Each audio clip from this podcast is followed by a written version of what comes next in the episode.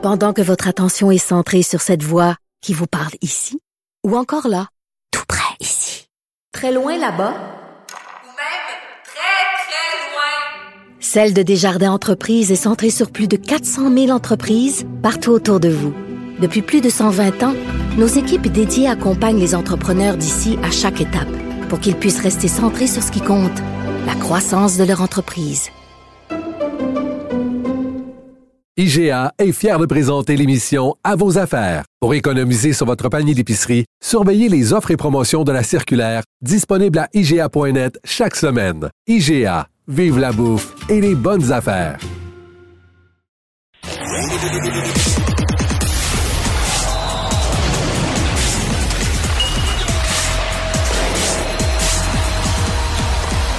Jean-François Barry, un chroniqueur pas comme les autres. Salut Jean-François. Salut Mario. Alors, euh, quel est l'avenir de Patrick Roy avec euh, les remparts de Québec? En fait, est-ce qu'il y en a un? Ben, est-ce qu'il y en a un? Euh, quel est l'avenir tout court de Patrick Roy? Parce qu'il y a quand même plusieurs entraîneurs qui ont perdu leur emploi dans la Ligue nationale de hockey. est-ce qu'il y a quelqu'un qui va finir par y faire un signe? Je sais pas. Mais aujourd'hui, c'était dans le fond le point de presse des remparts suite à leur élimination contre les Cataractes de Shawinigan dans le dernier match de la série en prolongation. une pénalité douteuse qui a amené à la, prolongation et à la défaite des remparts. Et Patrick Roy, aujourd'hui, tu sais, qu'il y a toujours, je dis pas qu'il y avait pas d'aplomb, mais tu sais, d'habitude, il il, y a plus d'aplomb. Il, était encore euh, sonné euh, en conférence de presse, encore sous le choc de l'élimination des, euh, des remparts. faut dire que je sais pas ce que toi t'en penses, mais j'ai l'impression que ça a été une année difficile pour Patrick dans le sens où il a toujours tout gagné partout. Euh, il emmène large, Patrick. Et là, cette année, il pose sa candidature pour la Coupe Memorial. Avec la candidature de Québec, là, c'est pas rien. bon, ils, ils l'ont pas. Ils, ils promettent qu'ils vont tout faire pour se rendre, qu'ils vont se rendre par la grande porte. finalement, ben, ils se font éliminer. L'histoire du coach du Canadien, c'est lui-même qui a posé sa candidature. Puis en bout de ligne, le Canadien... Du, DG, là? Pardon? Du DG. Euh, oui, oui, du DG. Ben, pour, oui, pour devenir DG du Canadien. Mais en bout de ligne, ils l'ont, ils l'ont pas pris. Ils ont pris Kent Hughes. que c'est pour un gars qui, euh, qui a toujours tout gagné partout, ça doit quand même être une année plus difficile peut-être qu'à, l'habitude. Puis je me dis des fois, il doit se questionner de dire, mais comment ça se fait que le téléphone sonne pas? Il y a quand même eu le Jack Adams, euh, Patrick Roy, là. Il a gagné dans la Ligue nationale avec le Colorado, l'entraîneur de l'année, et personne n'y donne une deuxième chance. Bref, tout ça pour dire qu'aujourd'hui, euh, on l'a interrogé sur son avenir après qu'il a fait le bilan de son équipe, et voici ce qu'il avait à dire. Tu sais, t'es dans. Moi, je suis rendu à 56 ans, je suis dans l'autobus, je suis à Cap-Breton, puis mes chums sont en train de jouer au golf en Floride. Et eh, si là, tu te dis, Chris, je fais quoi ici, moi, là, là? Mais c'est la réalité, hein?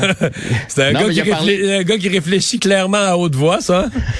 oui, là, là, il avait retrouvé son, son franc-parler. Il a parlé de 25 000 kilomètres d'autobus qu'il fait euh, par année lorsqu'il est entraîneur des remparts comme ça.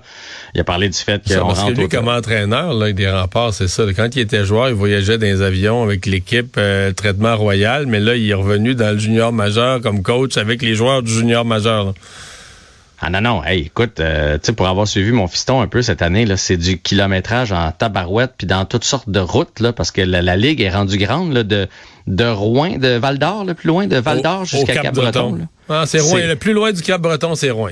C'est Rouen, hein? je me mélange toujours entre les deux villes. Bref, euh, c'est une, une, bonne trotte. Puis il fait ça à 56 ans avec de l'argent plein les poches. Puis pas juste ça, il se donne. Là, il l'a dit, c'est de la passion. Il rentre tôt le matin, euh, termine tard le soir. Et bref, il est revenu aussi sur euh, sur cette pénalité-là. Là, il a parlé de, il dit, tu sais, en vieillissant, on accepte moins l'incompétence et l'injustice. Euh, c'était deux flèches envoyées directement là, à, l'arbitre qui, a donné cette pénalité-là à son joueur qui a mené au but des cataractes. Alors, on verra ce qui va arriver avec Patrick Roy. Il n'a pas fermé la porte au fait d'être seulement euh, DG de l'équipe. Tu sais, quand tu es DG, tu, te déplaces un peu, tu te promènes, mais tu n'as pas besoin de te taper la ride tout ça, le temps. Tu suis pas toujours au Cap-Breton. À suivre, à suivre. Il l'a dit qu'il n'était pas décidé lui-même. Là. Il va prendre le temps d'encaisser la défaite avant.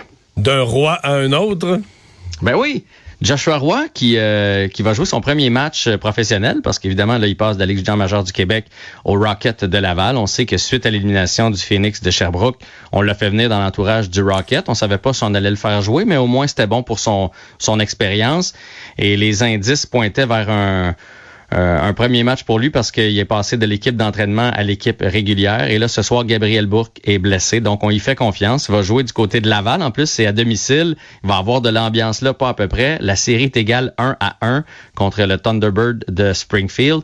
Fait que ça va être tout un baptême pour euh, Joshua Roy. J'ai hâte de voir ce qu'il va faire, pour être franc, parce que entre la Ligue junior majeure du Québec et la Ligue américaine, il y a quand même un monde. Reste que tu te souviens de ses succès au camp d'entraînement du Canadien? Oui, il y a quelque chose, là. Il a été très bon, il a marqué des Sauf buts. que là, il arrive il- dans une série en cours, c'est tout un bain dans lequel il plonge. Ouais, mais faut pas non plus. Peut-être, ça se peut qu'il joue juste euh, 7-8 minutes là. Euh, On, Ouais. sait pas comment il va être utilisé. Fait qu'il faut pas, faut pas trop juger sévèrement sa performance. Mais j'ai bien hâte de le voir. Il a seulement 18 ans là. Fait que si jamais, mettons qu'il tient son bout, là, la question se pose. S'il il tient son bout avec le Rocket, est-ce que l'an prochain tu le retournes à Phoenix pour son année de 19, ou bien tu le laisses avec le Rocket de Laval dans la Ligue américaine parce qu'il est rendu là. Fait que c'est un, c'est un bon test pour lui et un bon test, je te dirais, pour l'état-major du Canadien là, qui va pouvoir l'évaluer avec avec des hommes. Là. Puis dans une série, effectivement, il y a plusieurs blessés du- des deux des deux côtés. Il y a une raison pour ça, là, c'est que c'est que ça joue Ça euh, ouais. physique. Ouais. Jean-François, euh, les euh, Oilers d'Edmonton se sont fait balayer par l'avalanche du Colorado. Euh, quelques nouvelles qui nous intéressent sur les joueurs des Oilers. Oui, oui, puis hey, juste avant, je- je- c'est vrai, j'ai oublié, j'avais vu ça ce matin, j'ai oublié de te l'envoyer. Est-ce que tu savais que l'Avalanche du Colorado est euh, la meilleure équipe, euh, l'équipe la plus rapide à s'être rendue en finale de la Coupe Stanley?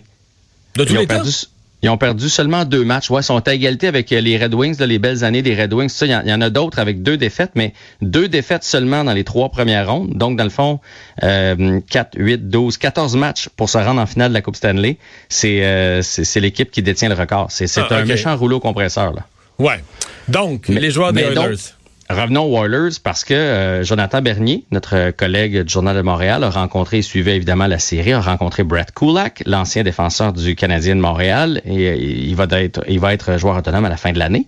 Et il a demandé ce que si le Canadien te lâche un coup de fil, ça t'intéresse. Et il a dit qu'il va être très intéressé si le Canadien l'appelle, qui a été traité comme un roi ici euh, dès le début, une organisation avec de la Mais Est-ce classe. que tu retournerais le chercher, toi?